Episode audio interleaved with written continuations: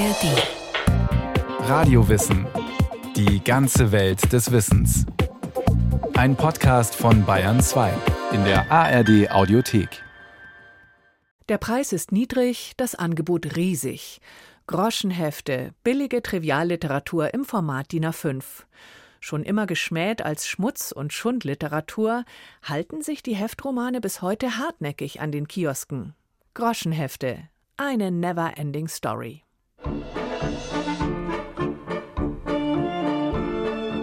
Der Arzt, dem Frauen vertrauen. Er ist nicht totzukriegen. Der Dienstmädchenwürger. Der Titel meist reißerisch, manchmal merkwürdig. Monis rosarote Frühlingsträume. Der Heftroman. Er erscheint wöchentlich oder zweiwöchentlich, ist 64 Seiten lang im Format DIN A5, zweispaltig bedruckt und kostet zwischen 1,60 Euro und 2,20 Euro. Massenware, die auf bewährte Konzepte, Formen und Inhalte setzt. Das Schloss der versklavten Seelen. Groschenhefte. Für wenig Geld gibt es viel Gefühl und reichlich Spannung. Weil es noch Wunder gibt.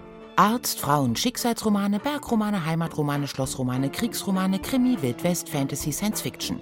Zeitlose Stoffe, unendlich fortsetzbar. Der Zug, der in den Albtraum fuhr. Früher abgetan als Romane für die Unterschicht und vorurteilsbehaftet. Männer lesen angeblich Science Fiction und Western, Frauen Heimat-, Liebes- und Arztromane.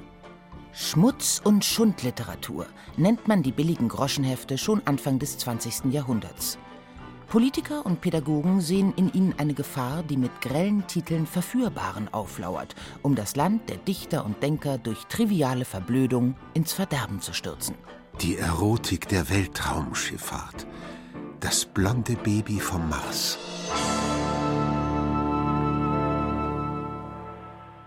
Bereits 1910 klagte der Literaturhistoriker Otto von Leixner in einem Pamphlet gegen die Heftchenromane Ich habe junge Menschen vor den Kioskauslagen beobachtet. Ich sah das unreife Glimmen in den Augen unreifer Knaben. Flackerfeuer aus tief versunkenen Augen halb verlebter junger Männer. Halb verlegene oder wissende Blicke junger Mädchen. Das Gift schon in der Frühzeit eingesogen, schleicht in die Häuser. Es zerstört die Gesundheit und vernichtet zahllose Ehen. Diese Hefte sind ein Geschwür am Körper der deutschen Presse. Sie verpesten Berlin und Deutschland. Wenn man die Hefte mal liest, gibt es da schon auch graduelle Unterschiede. Also es gibt komplexere Handlungen, es gibt wirklich Handlungen, die man muss ja immer aus der Zeitgeschichte rausdenken, an manches, was damals natürlich pornografisch war, das ist für uns heute völlig harmlos. Dr. Christine Haug ist Professorin für Buchwissenschaft an der Universität München. Sie leitet das Zentrum für Buchwissenschaft und ist Initiatorin eines Forschungsprojekts, das sich intensiv mit dem Phänomen Groschenhefte auseinandersetzt. Mit Verbreitung oder Herstellung des Heftromans, mit den Fragen nach den Schemata, der Leserschaft und der Entstehungsgeschichte. In den USA ist dieses Produkt 1870er Jahre entstanden, aber die Voraussetzungen waren technische Errungenschaften in der Druck- und Farbindustrie, auch Stichwort Lithografie. Und das bedeutete, dass die Produktion preiswerter wurde, schneller wurde, die massenhafte Produktion überhaupt erst in dieser Zeit ihren Startpunkt hat. Also ganz eng zusammen hat es was mit der Presse- und Buchproduktion und der Industrialisierung zu tun. Nach Deutschland kam der Groschenroman im Jahr 1905 über den Verleger Alwin Eichler, den Leiter der amerikanischen Dependancen des bekannten Karl-May-Verlegers Heinrich Gotthold Münchmeyer. Der war in den USA und hat das Produkt dort kennengelernt, also Heftromanserie, Pulp Fiction Magazines und hat dann die Karte Buffalo Bill die Rechte erworben, kam damit zurück nach Deutschland und hat 1905, ganz interessant, nicht nur in deutsche Sprache übersetzt, in 60 Sprachen. Und dann ist eine erste Hochphase die Weimarer Republik. Mit allein in Deutschland auf 100 Heftreihen geschätzten Groschenromanen in höchsten Auflagen beginnt Anfang des 20. Jahrhunderts das goldene Zeitalter des Heftromans. Gedruckt wird auf billigem Papier. Pulp nennen es die Amerikaner. Ihre Groschenhefte danach Pulp Fiction.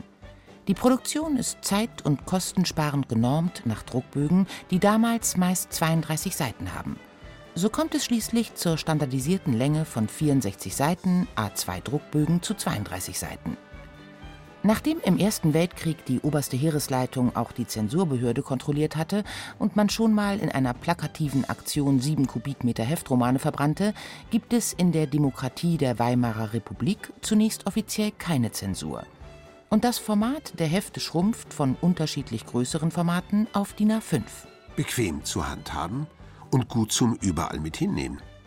Passt sogar in die Manteltasche. Um die Massenware an den Mann bzw. Frau zu bringen, kommen neue Verkaufswege hinzu. Der Groschenroman ist nicht wie das herkömmliche Buch im Buchhandel, sondern im Kaufhaus, am Bahnhof oder am Kiosk erhältlich. Das Groschenheft erobert so seinen eigenen Spezialmarkt. Und dieser Spezialmarkt gehört zum Pressebereich. Das ist sicherlich wichtig festzuhalten. Und dieser Spezialmarkt hat sich natürlich in den Jahren der Weimarer Republik ausdifferenziert, weil zum Beispiel auch der Straßenhandel, der Kioskhandel sich ausprofessionalisiert und ausdifferenziert hat. Und da haben wir dann auch eine Vielzahl von Verlegern, die sich auf das Produkt spezialisieren. Haben Sie gedient? Ausgemustert. Die heldenhaften Kanonenbootkapitäne und tollkühnen Doppeldeckerkampfflieger haben nach dem Ersten Weltkrieg ausgedient. Der neue Held des Heftromans in der Weimarer Republik, der Detektiv. Eine Kriminalreihe nach der anderen entsteht. Zwischen 1919 und 1933 erscheinen mindestens 75 Heftreihen dieses Genres. Der Inbegriff des Groschenheft-Serienhelden? Frank Allen, der Rächer der Enterbten. Oder Rächer der Erwerbslosen, wie man in den Inflationsjahren witzelte. Auf etwa 15 Millionen verkaufte Hefte in 667 Folgen brachte es der Longseller, verfasst von circa 50 verschiedenen Autoren. Ein weiteres typisches Kennzeichen der Romanserie. Die lesehungrige Nachfrage ist nur mittels ganzer Autorenteams zu stillen.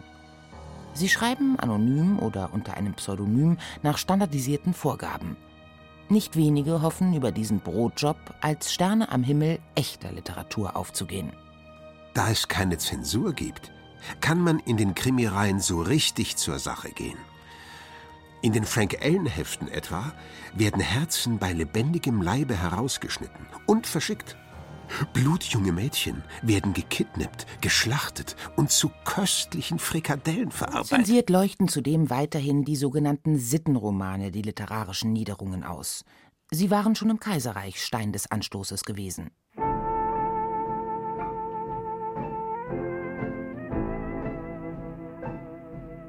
Mädchenhändler. Tropenglut und Leidenschaft intime Geschichten.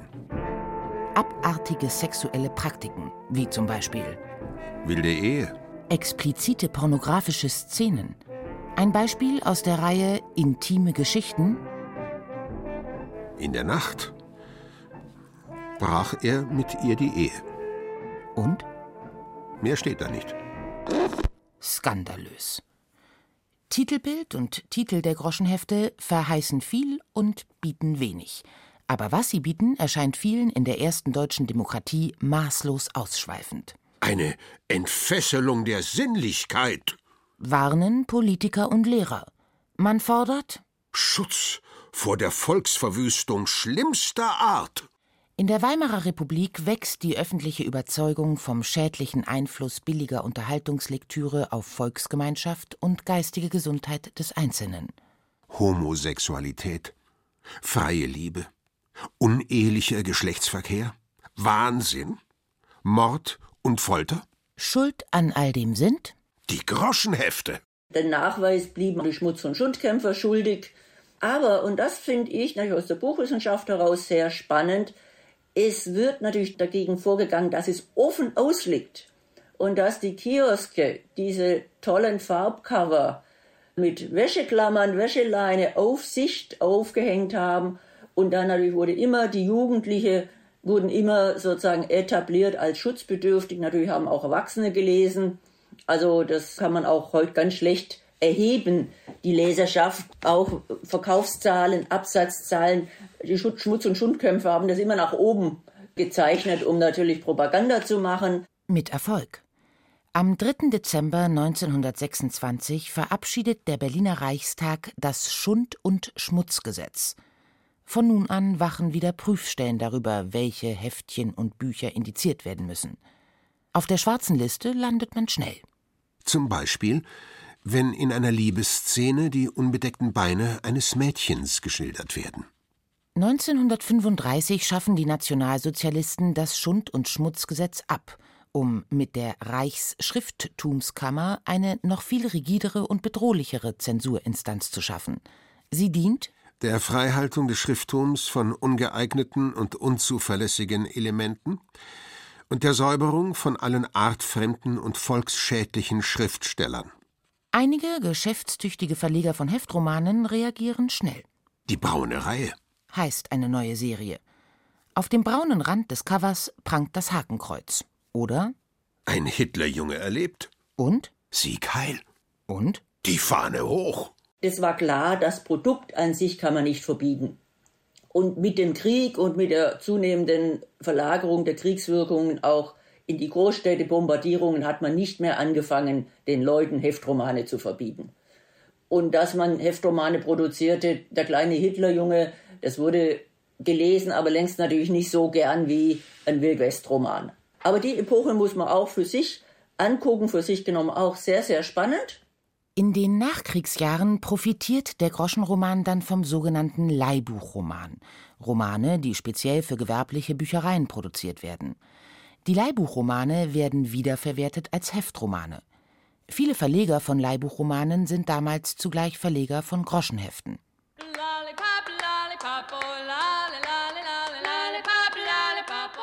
Der moderne Roman für die Tasche. Liebe, Sport und Sensationen. Diese und ähnliche Reihen erscheinen in der westlichen Besatzungszone. Der spätere Chefredakteur des Stern, Henry Nannen, gibt Abenteuerromane als die bunten Hefte heraus. Außerdem beginnt 1949 die Blütezeit der Familien- und Liebesliteratur in Westdeutschland. Hier machen die Herzschmerzromane bald mehr als die Hälfte aller Heftserien aus. In der DDR hingegen wird diese Literatur nicht nur nicht produziert, sondern es werden sogar alle bereits existierenden Werke im Zuge der Kulturpolitik entsorgt. Die Bürger der DDR kommen also nicht in den Genuss von Reihen wie Mein Roman, Romane des Herzens, Lindenroman, Roman am Sonnabend. 1954 startet Jerry Cotton seine unvergleichliche Karriere. Er wird zur kommerziell erfolgreichsten Kriminalromanserie im deutschsprachigen Raum. Geschätzt wird das Groschenheft unmittelbar nach dem Krieg in der jungen Bundesrepublik allerdings keineswegs, gerade weil seine Popularität ungebrochen ist. 1953 wird das Gesetz über die Verbreitung jugendgefährdender Schriften verabschiedet. Es verbietet Bücher, die geeignet sind, Kinder oder Jugendliche sittlich zu gefährden. Nur sehr, sehr allmählich kommt der Groschenroman aus der Schmutz- und Schundecke heraus. Ein erster Schritt. Ab den 1960er Jahren beginnt sich die Literaturwissenschaft für das Phänomen Groschenheft zu interessieren. Wer aber Erfolg bei der Masse hat und sie sogar zum Lesen verführt, bleibt Pädagogen und Politikern höchst verdächtig. Weltflucht. Manipulativ, formelhaft und ideologisch fragwürdig meinen viele Forschende pauschal noch weit in die 1970er Jahre hinein. Heute sind zahlreiche der abgeurteilten Heftreihen begehrte Sammlerobjekte. Besonders wenn es sich um komplexere Erzählwelten handelt.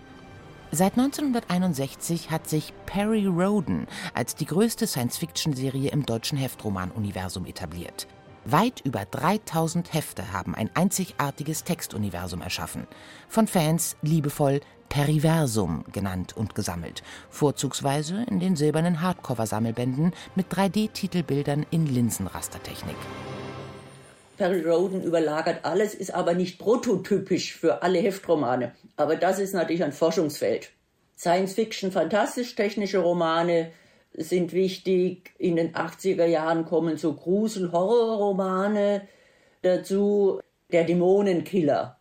Das ist so ein bisschen zwischen fantastisch, mystisch. Eine Serie auch sehr erfolgreich, landete sogar zweimal auf dem Index von der Bundesprüfstelle. Neben Science-Fiction, Horror und Westernromanen auf der einen Seite dominieren auf der anderen Arzt-, Berg- und Heimatromane den Groschenheftmarkt. Wo aber immer so ein bisschen die Konstellation ist, natürlich eine Frau heiratet über ihren Stand hinaus, Krankenschwester heiratet Chefarzt. Und das ist heute immer noch im Markt stark präsent, flankiert von natürlich Science Fiction. Und wie gesagt, Perry Roden, Weimarer Republik war sehr stark bestimmt von Kriminal- und Detektivgeschichten. Also es gibt da Verschiebungen. Das hat natürlich dann damit zu tun, dass wir in den 1960er Jahren kommt das Taschenbuch. Dann hat aus der Heftroman natürlich Konkurrenz durch Videorekorder, Privatfernseher bekommen. Konkurrenz, die sich nicht im Mindesten scheut, auf Themen, Schemata und Erfolgsrezepte der Groschenhefte zurückzugreifen. Ist Star Trek, Raumschiff Enterprise, das 1966 gestartete Science-Fiction-Franchise, das es auf über 800 Episoden und über ein Dutzend Kinofilme bringt, nicht die zur Fernsehserie gewordene Science-Fiction-Romanreihe?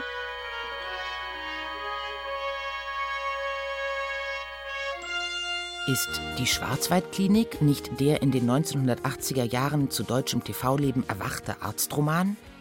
Dr. Stefan Frank, der Arzt, dem die Frauen vertrauen, basiert explizit auf einer Adaption der gleichnamigen Heftreihe des Bastei-Verlags, genauso wie der Bergdoktor auf einer sehr erfolgreichen Heftromanserie gleichen Namens fußt. Von all den endlos Western, Mystery oder Krimiserien ganz zu schweigen. Man könnte fast sagen Fernsehgroschenhefte. Die meisten nach dem immer gleichen Muster – denn Krimi- und Rosamunde Pilcher-Konsumentinnen und Konsumenten mögen genau wie die Groschenheft-Leserinnen und Leser keine echten Überraschungen auf ihrer Weltenflucht im Wohnzimmersessel. Reichlich Spannung und ein Happy End auf 64 Seiten. Oder in 45 Minuten. Doch neue Generationen von Heftleserinnen und Lesern wurden immer wieder auch mit anspruchsvolleren neuen Formen und Erzählordnungen gewonnen. Berühmtheit erlangt hat hier neben Perry Roden zum Beispiel die Science-Fiction-Reihe Sternenfaust oder Madrax, die dunkle Zukunft der Erde. Ein Genremix aus Science-Fiction, Fantasy und Grusel. Und nicht wenige Autorenkarrieren haben sogar mit Heftromanen begonnen. Die meisten von ihnen waren jung und brauchten das Geld. Nicht wenige schrieben unter Pseudonymen Groschenromane, bevor sie später in anderen literarischen Zusammenhängen bekannt wurden. Isaac Asimov William S. Burroughs, Raymond Chandler, Philip K. Dick, C. S. Forrester, F. Scott Fitzgerald, Robert A. Heinlein, Wolfgang Holbein, Rudyard Kipling, Jack London. Große Erfolge wie Perry Roden oder Geisterjäger John Sinclair verfügen über gigantische Fandoms. Der Austausch zwischen den Autorinnen und Autoren und den Leserinnen und Lesern war übrigens mittels Leserbriefen beim Heftroman schon in der Weimarer Republik sehr ausgeprägt. Die Fans wurden immer mehr zu Mitgestaltenden der Stories. Leserseiten informieren über Entstehungsgeschichte der Romanreihe, bieten Platz für Verständnisfragen, präsentieren Zeittafeln oder enthalten Zusammenfassungen der ersten paar hundert Folgen beziehungsweise bitten ihre Leserinnen und Leser darum, wie hier die Heftromanserie Madrax. 73,8 Prozent aller Heftartikel enthalten bereits eine Handlungszusammenfassung. Hilf mit und erstelle auch für die restlichen Romane eine Inhaltsangabe. Ab sofort gibt es für aktive Beteiligung am Madraxicon Punkte, mit denen du dir exklusive Belohnungen verdienen kannst. Wir haben ja einen ganz speziellen Autotypus da wird nicht so furchtbar viel über Urheberrechte gesprochen. Ne? Und die haben immer so Multifunktionen. Die sind dann auch Lektoren im Verlag. Und da ist man dann auch im engeren Austausch mit der Leserschaft. Und diese Fanzirkel halten natürlich auch dann, es gibt ja bei Perry Roden oder Kommissar X so, wo die Verlage richtige Events organisieren zum Jubiläum und dann haut man Mittlerweile ist multimediale Verwertung, Hörbücher. Es gibt ja ganz tolle Perry Roden Hörbücher. Sozusagen man dann versucht man auf so ein Event hin, multimediale Produkte auf den Markt zu bringen und Jubiläumsbände. Das sind die Silberbände, wo man Geschichten wiederverwertet. Also im Grunde so den Markt zu fluten, dass keiner an dem Jubiläum vorbeikommt mit Veranstaltungen, mit Filmen. Heftromane sprechen so gezielt verschiedenste Genreinteressen bei speziellen Zielgruppen an. Noch heute profitiert das Groschenheft von der lange etablierten Form. In gleichbleibender Länge erscheinen regelmäßig die Teile einer Serie zu einem günstigen Preis. Aber steht heute nicht bezahlbare, immer verfügbare, ähnliche Kost als Streamings auf neuen Medien zur Verfügung? Hat sich das Groschenheft nicht überlebt? Also man muss vielleicht schon überlegen, inwiefern der gedruckte Heftroman mittelfristig ein Auslaufmodell ist. Was wir natürlich bei einem Forschungsprojekt mit aufnehmen, ist der sehr wichtige Transformationsprozess ins Digitale, den wir seit den 90er Jahren haben.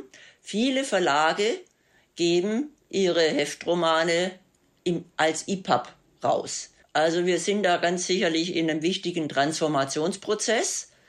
Wir haben aber auch gesehen, in vielen Bereichen, auch im klassischen Buchmarkt, der Untergang des Abendlandes, weil das Buch verschwindet, ist längst nicht eingetreten. Also insofern belastbare Prognosen sind da sicher nicht möglich, aber man sieht schon einen starken Transformationsprozess. Echte Romanheftfans bestellen ihren Lieblingstitel im Abonnement. Kommen auch Sie in den Genuss der Lieferung Ihres Favoriten, pünktlich und druckfrisch zu Ihnen nach Hause. Allein Bastei-Lübbe verkaufte 2017-18 rund 21,7 Millionen Einzelhefte. Die diversen Sammelbände sind dabei nicht mitgezählt. Doch die Auflagen sinken. An manchen Endlosserien schreibt mittlerweile kostengünstig die KI, künstliche Intelligenz, mit. Der Markt verändert sich schnell. Vielleicht wird das Groschenheft also seine flächendeckende Bedeutung verlieren – aber es gehört zu den ursprünglichsten Eigenschaften des Groschenheftes, jede noch so kleine Nische zu besetzen, sich um nahezu jedes Genre zu kümmern. Ein Mädchen wie Rosemarie. Eine sündige Hochzeitsnacht mit dem Playboy. Den härtesten Mann seiner Zeit. Die Hochzeit mit dem Satan. Das Tor zum Jenseits. Und den steinigen Weg zum Glück.